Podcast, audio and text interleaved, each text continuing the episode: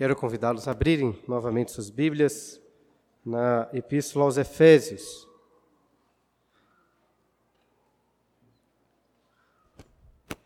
Eu sei que estamos caminhando bem devagar por essa carta, mas não tão devagar como poderíamos estar caminhando. Durante a última semana estava lendo sermões de um pastor puritano sermões na carta aos Efésios, chamado o pastor chamado Thomas Goodwin.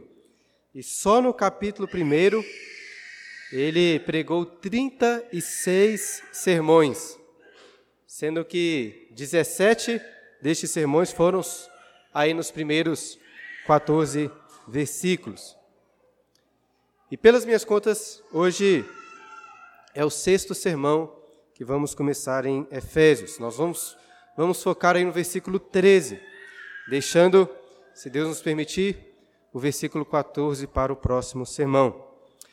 E apesar de dividir a carta em vários sermões, tenho enfatizado a importância de não perdermos de vista o todo dessa carta, o todo do livro. E por isso, antes de ler o versículo 13, eu gostaria de ler com vocês um texto do capítulo 2, a partir do versículo 11. Então, abra lá, capítulo 2, versículo 11. Acredito que esses versos do capítulo 2 são uma expansão do que Paulo disse antes, aqui no versículo 13 do capítulo 1.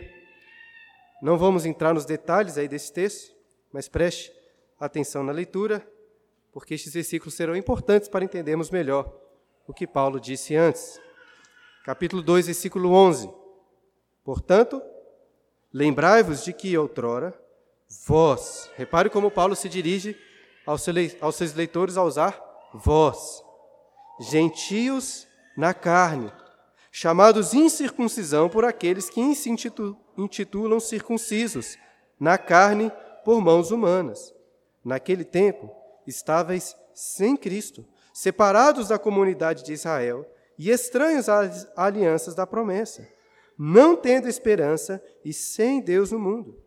Mas agora, em Cristo Jesus, vós que antes estáveis longe, fostes aproximados pelo sangue de Cristo, porque Ele é a nossa paz, o qual de ambos fez um, e tendo derribado a parede da separação que estava no meio, a inimizade, aboliu na sua carne a lei dos mandamentos na forma de ordenanças, para que dos dois criassem em si mesmo um novo homem fazendo a paz e reconciliasse ambos em um só corpo, com Deus por intermédio da cruz, destruindo por ela a inimizade.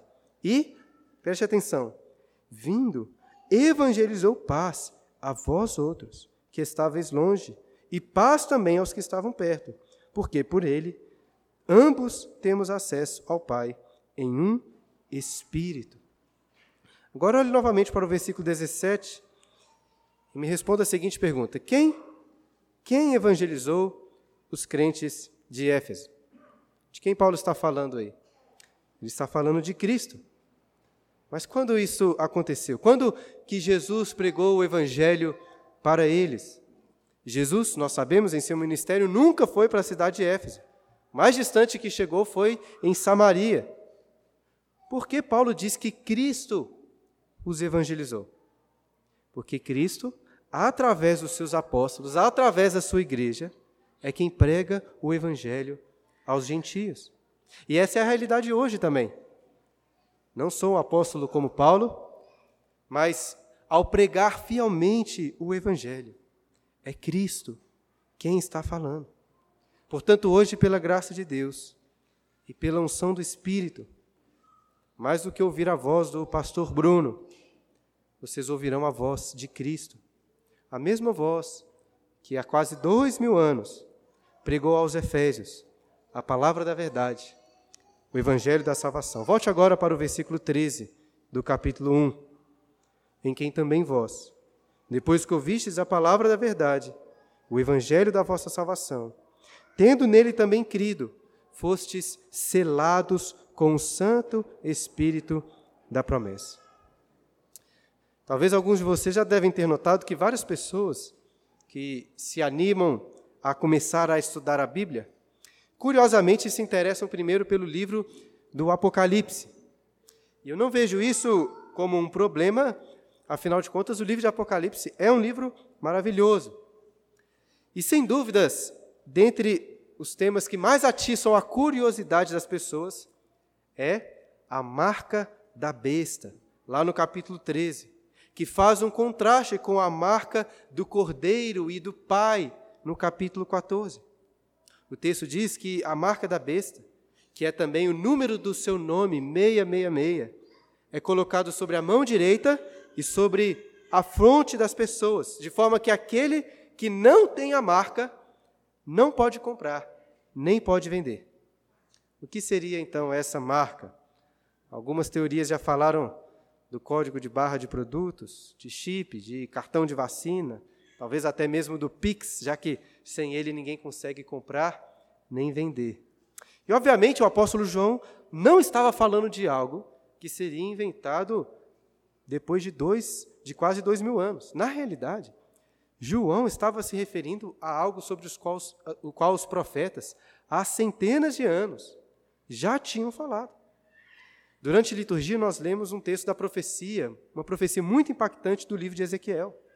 Os capítulos 8 a 11 constituem ali uma grande profecia, quando Ezequiel é transportado pelo Espírito do cativeiro até a cidade de Jerusalém, para olhar a idolatria praticada no templo e as abominações cada vez mais perversas encontradas naquela cidade. E o que Deus fez em relação àquelas abominações praticadas? Nós vemos que Deus enviou seis homens com armas esmagadoras para matar, sem compaixão, todas aquelas pessoas, velhos, moços, virgens, crianças e mulheres.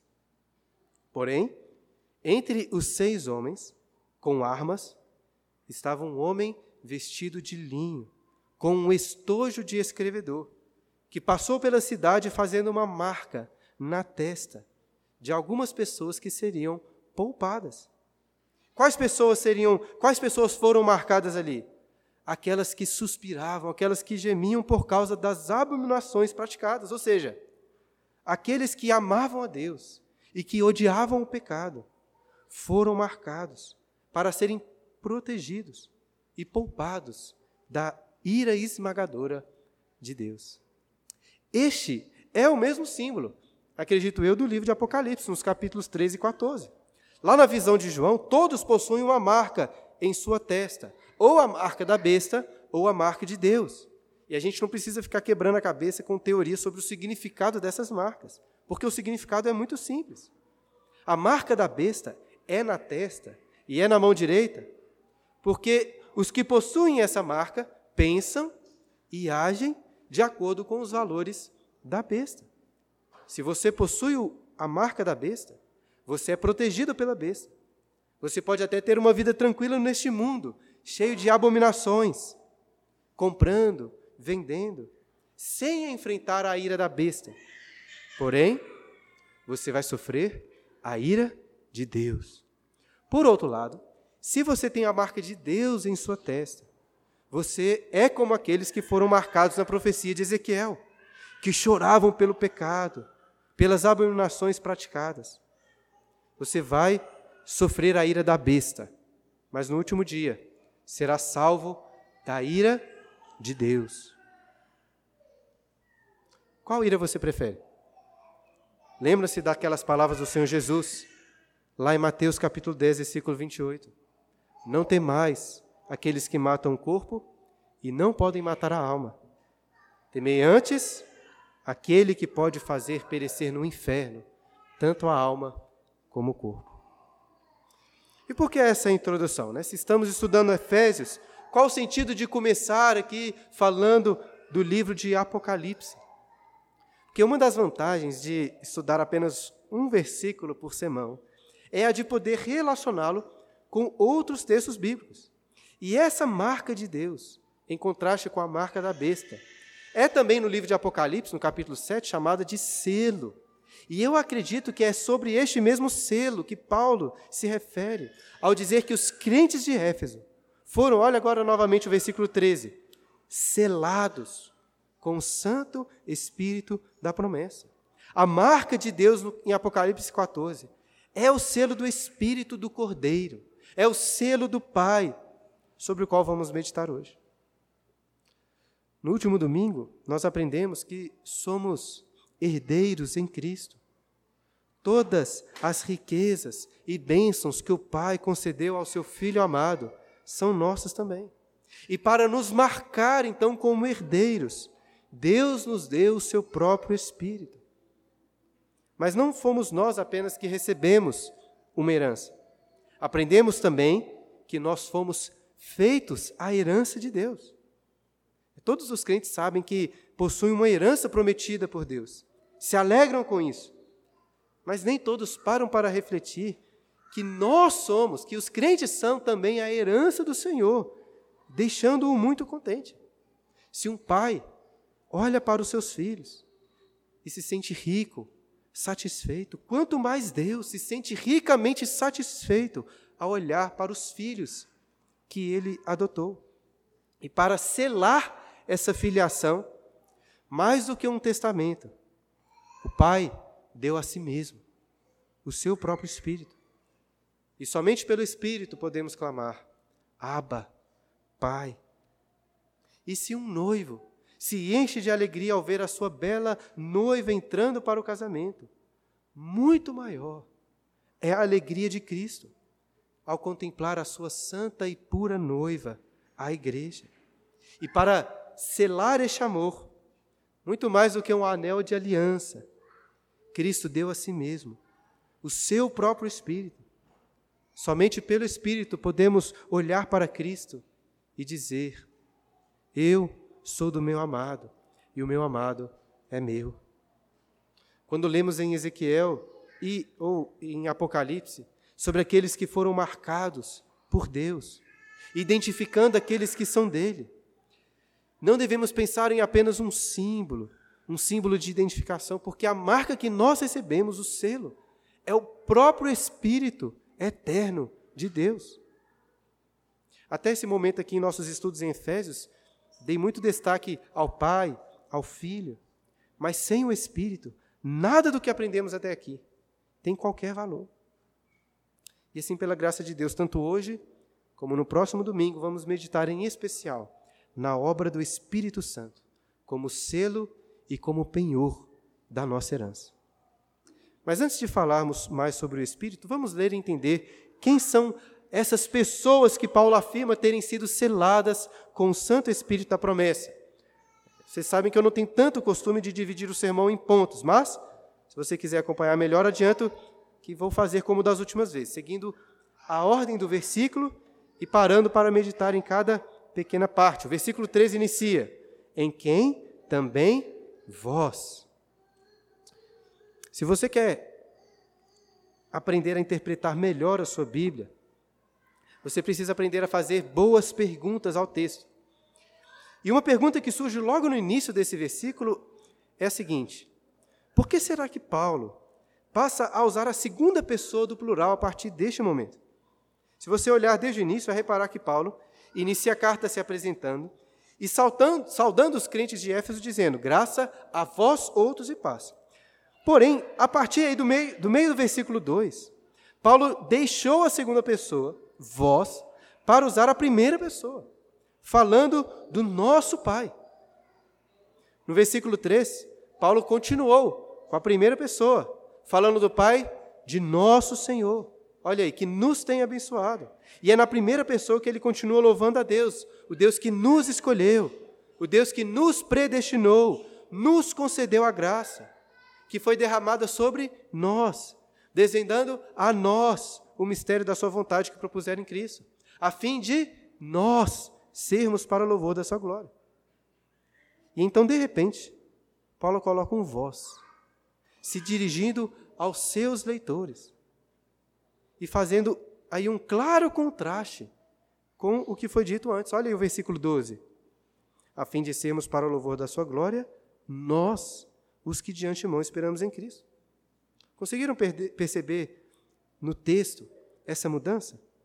E assim devemos nos perguntar: por que Paulo faz essa distinção entre nós e vós? Porque, a partir deste ponto da carta, Paulo passa a explicar um elemento fundamental do plano de Deus, do mistério que foi revelado. Por muito tempo, os gentios, em sua grande maioria, estavam excluídos das promessas, porque a herança de Deus no Antigo Testamento era o povo de Israel. Mas sabemos que com a vinda de Cristo essa realidade mudou, porque ele comprou pessoas de todas as nações, povos e línguas para serem a sua herança, juntamente com os judeus que antes esperavam pelo Messias. O selo do Espírito, a marca do Pai e do Cordeiro, não é apenas para judeus, mas para judeus e gentios unidos em Cristo. E se você já leu com atenção toda essa carta aos Efésios, deve ter percebido como que esse é um tema marcante, em especial nos três primeiros capítulos. Antes de iniciar o sermão, nós lemos aqui parte do capítulo 2, na qual Paulo fala sobre os gentios, que antes estavam longe, mas foram aproximados pelo sangue de Cristo.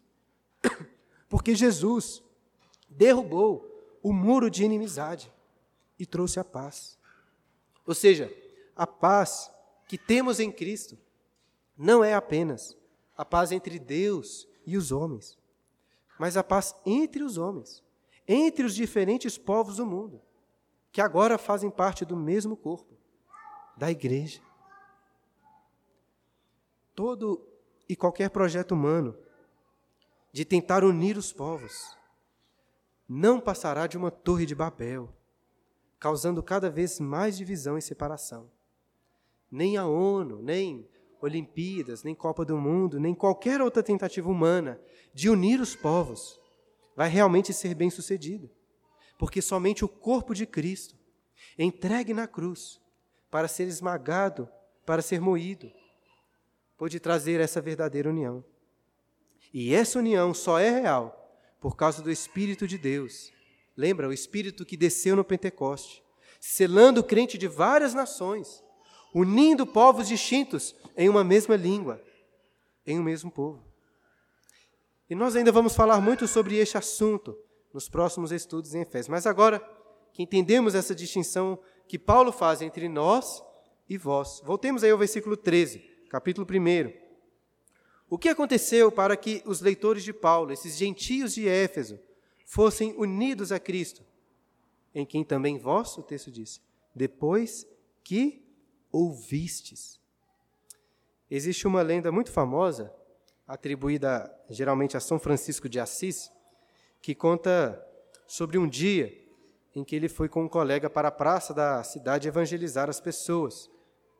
E no final do dia, este colega ficou incomodado com São Francisco porque este tinha permanecido calado durante todo o tempo, apenas ajudando as pessoas. O colega então virou para ele e perguntou: Por que você não disse nada? E segundo essa história, que não sei se é verdadeira, mas segundo essa história, São Francisco respondeu assim: Pregue. Se necessário, use palavras. Pregue. Se necessário, use palavras. E é provável que você já tenha ouvido essa frase antes, que se tornou muito usada em alguns círculos evangélicos, onde se valoriza as boas ações como uma forma de pregar o evangelho. E sem dúvidas, as boas ações são muito bem-vindas quando o evangelho está sendo pregado. Mas essa frase é falsa. É falsa. A fé cristã não começa com, com algo que você viu, com algo que você fez, mas com algo que você ouviu. Em Romanos 10, versículo 17, o apóstolo Paulo ensina que a fé vem pelo ouvir e ouvir a palavra de Deus. Foi o que aconteceu com os crentes de Éfeso. E repare ainda no versículo 13, que Paulo caracteriza o que eles ouviram de a palavra da verdade, o evangelho da vossa salvação. Evangelho, como vocês devem saber, é um termo que é, um termo de origem grega com a junção de duas palavras: boas notícias ou boas novas. Boas novas de quê? É justamente sobre isso que estamos aprendendo na carta aos Efésios. Lá no capítulo 3, versículo 8, Paulo fala do evangelho das insondáveis riquezas de Cristo. Depois, no capítulo 4, versículos 20 e 21, Paulo afirma que aqueles crentes aprenderam do próprio Jesus a verdade que está em Jesus. Por quê? Porque Cristo é a palavra da verdade. É nele que temos todas as riquezas. E por esse motivo, desde o versículo 3, Paulo tem louvado ao Senhor pelas bênçãos que nós temos em Cristo. Olhe novamente na sua Bíblia para os versículos nos quais temos meditado nos últimos sermões. O Evangelho é a eleição para sermos a noiva santa e pura de Cristo. O Evangelho é a predestinação para sermos os filhos adotados de Deus. O Evangelho é o sangue do amado, que nos redimiu e perdoou os nossos pecados. O Evangelho é a graça que Deus derramou sobre nós em toda sabedoria e prudência. O Evangelho é o mistério do plano eterno de Deus, de fazer convergir em Cristo todas as coisas, de todos os tempos. O Evangelho é a herança que Deus recebeu, ao mesmo tempo em que é a herança que nós recebemos. A palavra da verdade são as boas novas em Cristo, que viveu uma vida de obediência, de justiça perfeita, para que nós pudéssemos ser justificados. São as boas novas em Cristo, que se humilhou no Natal, em carne humana, foi zombado, foi crucificado e foi morto. E naquela cruz, Cristo, sendo o único homem justo, se fez o maior de todos os pecadores que já passaram por essa terra, porque ele assumiu todas as nossas iniquidades. Foi por isso que o Pai o desamparou. Deus não olhou para aquela cruz e viu o seu filho amado, ele olhou para aquela cruz e viu aquele que se fez o maior de todos os pecadores, derramando sobre ele a sua ira, o cálice completo da sua ira, para que nossos pecados fossem perdoados. O Evangelho é o sacrifício do Cordeiro que nos salva da ira do Pai, fazendo com que o nome do Cordeiro e do Pai fossem selados em nossa fronte. Esse é o Evangelho da nossa salvação. Essa é a palavra da verdade, palavra que nos liberta, sobre a qual o próprio Senhor Jesus disse: E conhecereis a verdade, e a verdade vos libertará. Confesso até que é muito triste ver este versículo sendo esvaziado em slogans de campanha política, como já vimos por aí. Mas a estratégia da besta sempre foi assim. Ela tenta se parecer com o cordeiro, usando versículos, mas a sua voz é voz de dragão. E por isso sempre devemos estar atentos à voz daqueles que estão ensinando. No início comentei sobre Cristo, falando conosco hoje, mas nem sempre é Cristo que está sendo ouvido nas igrejas. Aqueles que usam versículos bíblicos para ensinarem outra coisa que não a palavra da verdade, o evangelho da salvação, são servos da besta. E, infelizmente, muitos, entre aspas, pastores e igrejas estão misturando versículos e verdades bíblicas com outras mensagens, pregando outra coisa que não o verdadeiro evangelho da salvação.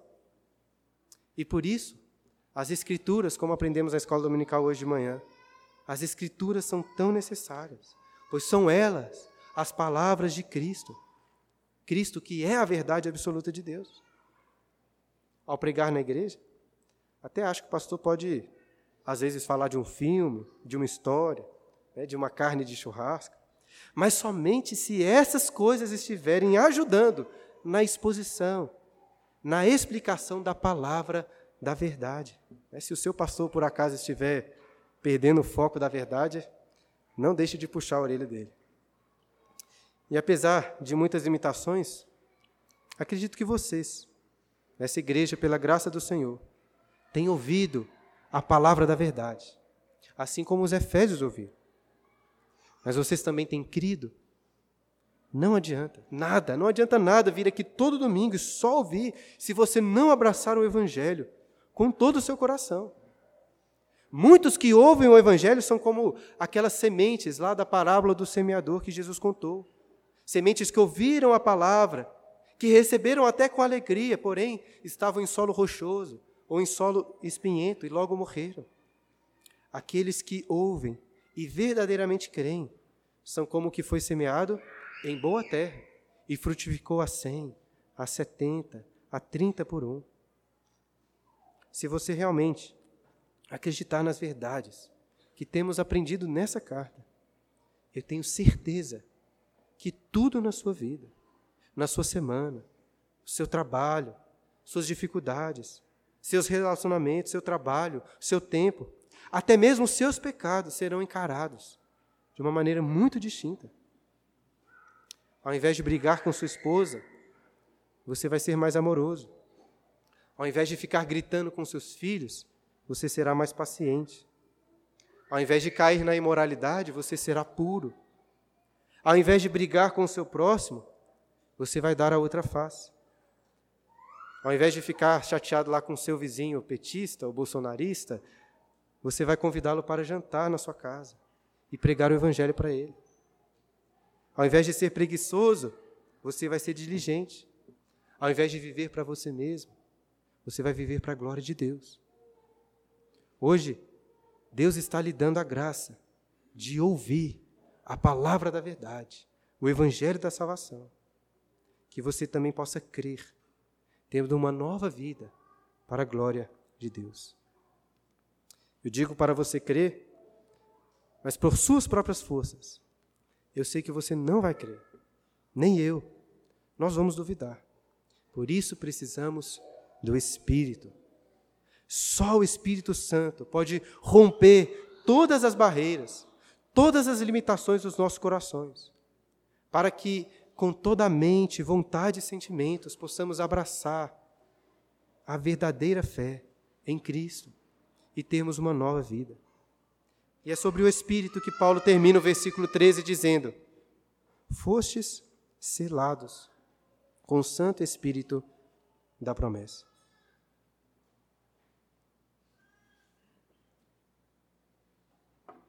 No mundo antigo, cartas, objetos, animais e até escravos recebiam um selo especial de identificação. Por exemplo, se um navio de carga viajasse ali com vários produtos, um selo tinha que ser colocado em cada caixa, em cada produto, identificando o seu respectivo dono. Hoje também, por exemplo, ao enviar os meus filhos para o acampamento, eu tenho que anotar o nome deles na etiqueta das roupas, né, para que depois de toda aquela bagunça do quarto seja possível identificar de quem é cada peça de roupa.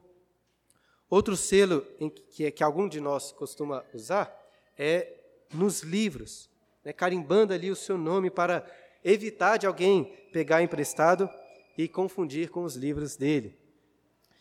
Creio que esses exemplos nos ajudam a ilustrar o que Paulo está querendo dizer quando afirma que os crentes em Cristo foram selados.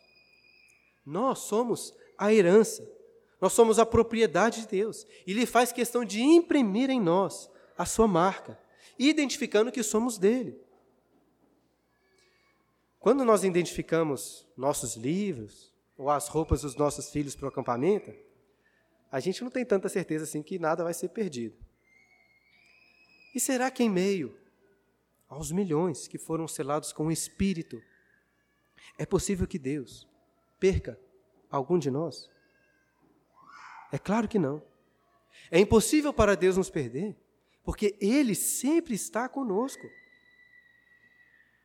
Como Davi exclamou lá no Salmo de número 139: Para onde me ausentarei? Do teu espírito, se suba aos céus, se faço minha cama no mais profundo abismo, se tomo as asas da alvorada, me detenho no confim dos mares, ainda lá estarás. É impossível nos perdermos do Espírito de Deus.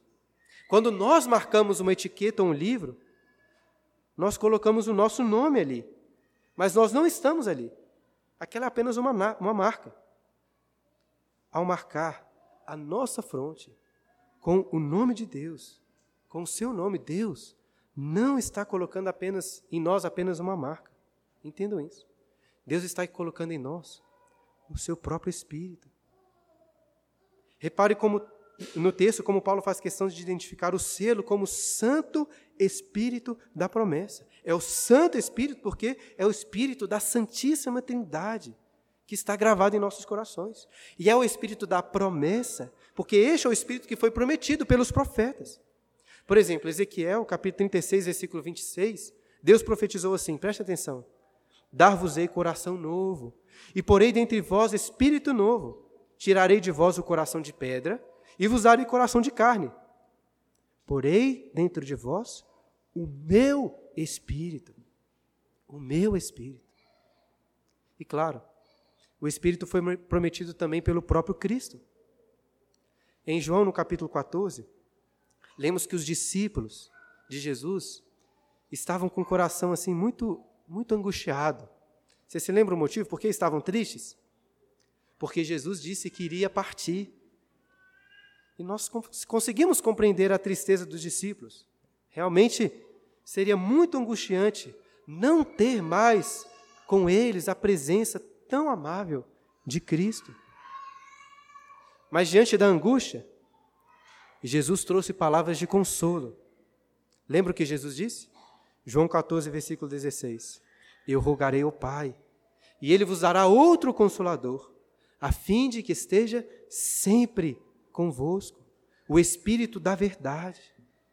Não vos deixarei órfãos, voltarei para vós outros. Jesus voltaria através do seu Espírito, enviado pelo Pai. É maravilhoso saber que o Pai e o Filho estão sempre conosco, através do seu Espírito. Mas o selo do Espírito é ainda mais do que isso. E antes de continuar falando do selo do Espírito, permita-me contar algo que aconteceu enquanto eu preparava este sermão. Desde, desde o início, o principal objetivo que eu propus para este sermão foi o de tentar proclamar com clareza e com profundidade a importância do Espírito Santo em relação a tudo que Paulo tem ensinado nessa carta. Eu queria que os irmãos saíssem aqui da igreja cativados pelo Espírito, maravilhados com o significado do seu selo em nossos corações. E no começo da semana eu consegui escrever boa parte do sermão. Porém, ainda faltava escrever sobre essa parte do versículo, sobre o significado do selo do Espírito. E eu já tinha lido vários comentários bíblicos, já tinha algumas ideias, porém nada que eu tentava colocar no papel estava ficando bom. E para tentar novas ideias, peguei um livro que eu gosto muito, para ler novamente a sessão sobre o Espírito. E o livro ajudou a esclarecer algumas coisas, mas ainda assim, não estava conseguindo encaixar muito bem as ideias no sermão. Não acho fácil preparar sermão, geralmente. Mas nem, é, é muito incomum, não tenho geralmente tanta dificuldade como estava tendo durante essa semana para preparar esse sermão. E para piorar a situação, Teve dois dias que eu fiquei um pouco doente. Eu estava tão preocupado com isso que quase todo o tempo que eu tinha, que eu, que eu, que eu estava com a mente livre, na verdade era pensando no sermão. Quando me deitava para dormir, quando ia tomar banho, quando me preparava para sair, eu ficava com a mente trabalhando em uma maneira para de falar sobre a obra do Espírito, uma maneira que fosse realmente edificante. Mas não tive muito sucesso. Pode parecer bobeira, mas isso realmente estava me deixando muito angustiado. Até falei com a, comentei com a Clara sobre isso. E na sexta-feira, já era assim para o sermão estar pronto ou bem encaminhado, mas ainda não tinha conseguido. E assim, muito angustiado, me veio a ideia de fazer me veio a ideia de fazer algo que não tenho costume de fazer. Todos os dias eu oro para Deus me ajudar na preparação dos estudos. E eu já estava fazendo isso enquanto tentava preparar este sermão. Mas na sexta-feira, eu decidi fazer um pouco diferente. É como estava estudando sobre o Espírito, eu decidi orar me dirigindo diretamente ao Espírito Santo. E eu orei mais ou menos assim: Santo Espírito, me ajude a compreender a importância do teu selo em meu coração. Agora me parece mais fácil compreender o valor de ser o filho do Pai, de ser a noiva de Cristo. Mas eu estou com dificuldade de compreender o real valor de ter o teu selo em minha vida. Santo Espírito, me revele a glória da tua obra e me capacite a colocar isso em palavras que sejam edificantes para a tua igreja. Eu orei assim e aconteceu uma coisa muito curiosa. Eu ouvi uma voz do céu. Não, brincadeira, não. Não ouvi uma voz do céu. Não ouvi voz nenhuma a não ser a voz do próprio Cristo em Sua palavra. Eu não consigo me lembrar exatamente como isso aconteceu, mas por algum motivo, assim, poucos instantes, poucos minutos depois da minha oração, eu estava lendo João capítulo 14. Quando Jesus consola os seus discípulos, dizendo que iria enviar o seu Espírito, o Consolador. E foi meditando nessas palavras de Cristo que eu consegui desembolar o sermão. Não que o resultado final do sermão tenha ficado ótimo, mas naquele momento eu percebi claramente que o Espírito estava respondendo à minha oração. Foi nesse momento que eu consegui escrever aquilo que disse antes sobre como o Espírito é a própria presença do Pai e do Filho em nossas vidas. E foi nesse momento também que eu escrevi o que eu vou dizer agora. Antes de fazer essa pausa para contar sobre minha experiência, estava dizendo que é maravilhoso saber que o Pai e o Filho estão sempre conosco através do seu Espírito. Mas o selo do Espírito é mais do que isso. Não pense no selo do Espírito apenas como uma marca da presença de Deus na sua vida. Preste atenção. Assim, como nós recebemos a herança do Pai e do Filho, ao mesmo tempo em que somos a herança do Pai e do Filho, o Espírito sela em nossos corações a presença do Pai e do Filho, ao mesmo tempo em que sela a nossa presença no coração do Pai e do Filho.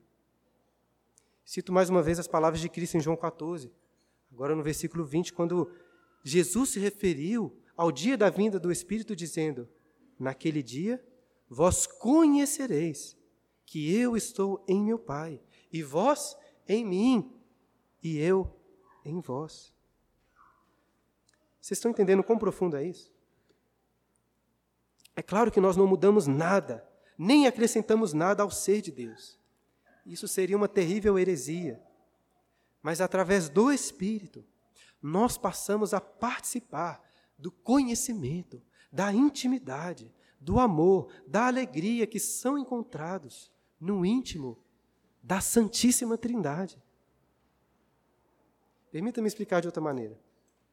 No relacionamento íntimo entre as três pessoas da Trindade, podemos dizer que, desde a eternidade, o Pai tem amado o Filho e se deleitado no Filho por meio do Espírito.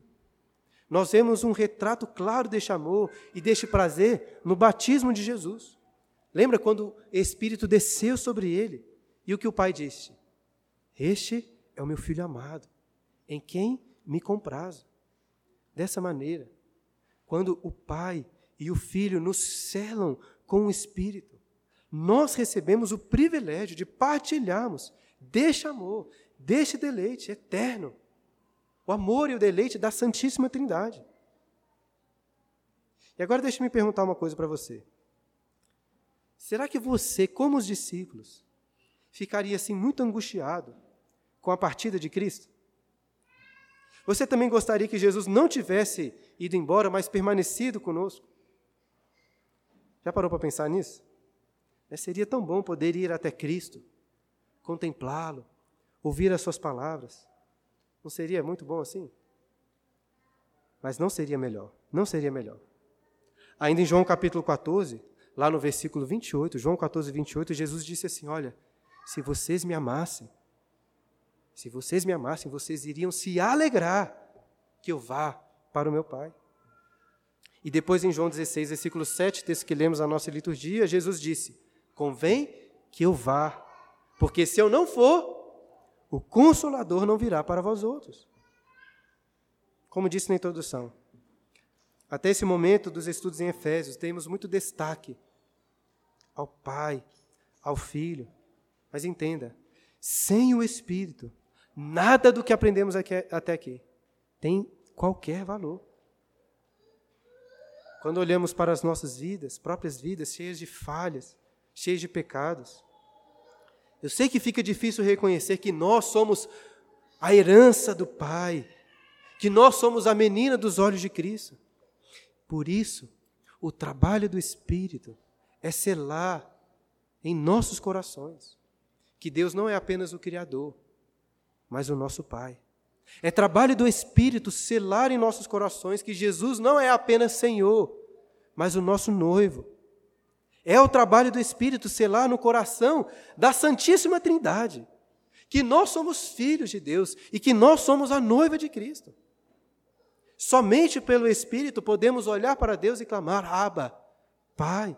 Somente pelo Espírito podemos olhar para Cristo e dizer: Eu sou do meu amado e o meu amado é meu.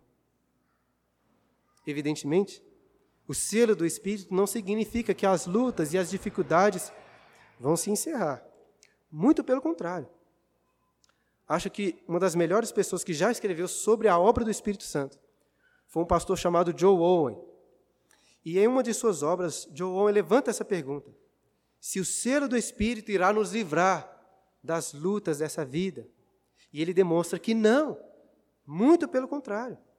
É justamente agora que o Espírito foi selado em nossas almas que a guerra vai ficar mais intensa. Por quê? Porque o Espírito vai usar todas as suas armas contra a nossa carne, contra o mundo e contra Satanás. Dessa forma, John Owen conclui: as lutas contra a carne, contra as provações no mundo, na realidade, são evidências da presença do Espírito em nós. Paulo vai falar mais sobre essa guerra no final da carta, quando nos exorta a tomar a armadura de Deus. Não é fácil. Não é fácil. Como ressaltei na introdução, se você possui o selo do Espírito, a marca do Cordeiro e do Pai, você é um inimigo da besta. Você vai sofrer a ira da besta. Mas não há motivo para ficarmos preocupados com os poderes deste mundo tenebroso. Sejam poderes políticos, terrenos ou espirituais. Por quê? Porque fomos selados como tesouro do Deus soberano e fomos selados com nada menos do que com o seu próprio Espírito. Conseguem agora perceber quão maravilhosa é a obra do Espírito como selo de Deus em nossos corações? E o grande objetivo neste sermão era tentar mostrar isso. Apesar das minhas muitas limitações, hoje nós, que também somos gentios, que também estávamos afastados das promessas de Deus, ouvimos a palavra da verdade, o evangelho da salvação, a voz do próprio Cristo, o Cristo que é selado em nós pelo Espírito. Que Deus nos dê a graça não apenas de ouvir sobre essa obra maravilhosa, mas de crer nela com todo o nosso coração. Nos últimos três sermões tenho batido nessa mesma tecla sobre a importância de realmente crermos naquilo que, naquilo que temos ouvido aqui. Aí, se eu fosse o pastor Thomas Goodwin, que citei no início, iria bater nessa tecla ainda por umas 36 sermões. Agora, que estamos aqui no culto, entre cristãos, falando, cantando sobre as bênçãos que o Pai nos concedeu em Cristo, sobre o glorioso selo do Espírito, parece mais fácil de acreditar nessas coisas. Chegando segunda-feira, chegando as lutas da semana, os conflitos familiares, ou até mesmo as coisas boas que recebemos na vida, as festas de final de ano, vai ficando mais difícil de acreditar. Isso acontece comigo também. E assim como Paulo tem orado, então, por mim e por vocês, para que Deus abra os nossos corações, para recebermos o seu próprio Espírito e assim sermos totalmente cativados pela palavra da verdade, o Evangelho da nossa salvação. E para concluir, talvez como mais uma tentativa aqui de proclamar a importância do selo do Espírito. Eu gostaria de ler para vocês o relato final do livro O Peregrino, de John Bunyan. Sei que muitos já conhecem este livro. Alguém aqui se lembra de como essa história termina? Logo depois dos peregrinos cristão e esperança terem passado pelos portões da cidade celeste, acontece o seguinte: vou ler para vocês. Agora, enquanto contemplava todas essas coisas, virei a cabeça para olhar para trás e vi ignorância subindo pelo rio, mas sem enfrentar nem metade das dificuldades que Cristão e Esperança encontraram. Pois havia naquele lugar um homem chamado Van Esperança, um barqueiro, que o ajudou a atravessar, que, que o ajudou a atravessar o seu barco. Quando a ignorância chegou ao portão, olhou para cima e viu a inscrição sobre ele e começou a bater, imaginando que entraria facilmente. Mas os homens olharam por cima do portão e perguntaram: De onde você vem? E o que desejas? Ele respondeu: Comi e bebi na presença do rei, e ele me ensinou em nossas ruas. Então pediram seu certificado, para que fosse mostrado ao rei. Mas ignorância procurou em seu casaco e não encontrou o certificado. Então os homens do portão perguntaram: Você não tem? Ignorância, não tinha o que responder nenhuma palavra. Em seguida, os homens do portão conversaram com o rei, mas ele não desceu para vê-la. Em vez disso, ordenou aos dois seres resplandecentes que saíssem e acorrentassem os pés e as mãos de ignorância e o lançassem fora. Assim, os dois seres resplandecentes o carregaram pelo ar até a porta que via ao lado da montanha e o colocaram lá. Com isso percebi que havia um caminho para o inferno até mesmo a partir das portas do céu, assim como da cidade da destruição. Acordei e eis que tudo havia sido um sonho. Assim se encerrou a história do peregrino. Qual a credencial que faltava à ignorância? O selo do Espírito Santo. Ignorância teve uma vida mais fácil na terra, sem sofrer a ira da besta, mas no final caiu sobre a ira de Deus. As armas esmagadoras daqueles homens da visão de Ezequiel foram derramadas sobre ele. Qual ira você prefere sofrer? Lembre-se mais uma vez as palavras de Jesus em Mateus 10. Não temais aqueles que matam o corpo e não podem matar a alma. Temei antes aquele que pode fazer perecer no inferno tanto a alma como o corpo. Mas como saber? que eu tenho essa credencial? Como saber que eu tenho o selo do Espírito do Pai e do Cordeiro? Como não cair no mesmo erro de ignorância? Como ter segurança da minha salvação e da minha herança com Cristo? Este é o assunto do próximo versículo e do próximo sermão, se Deus nos abençoar. Até lá, que o Espírito Santo de Deus possa transbordar o nosso coração.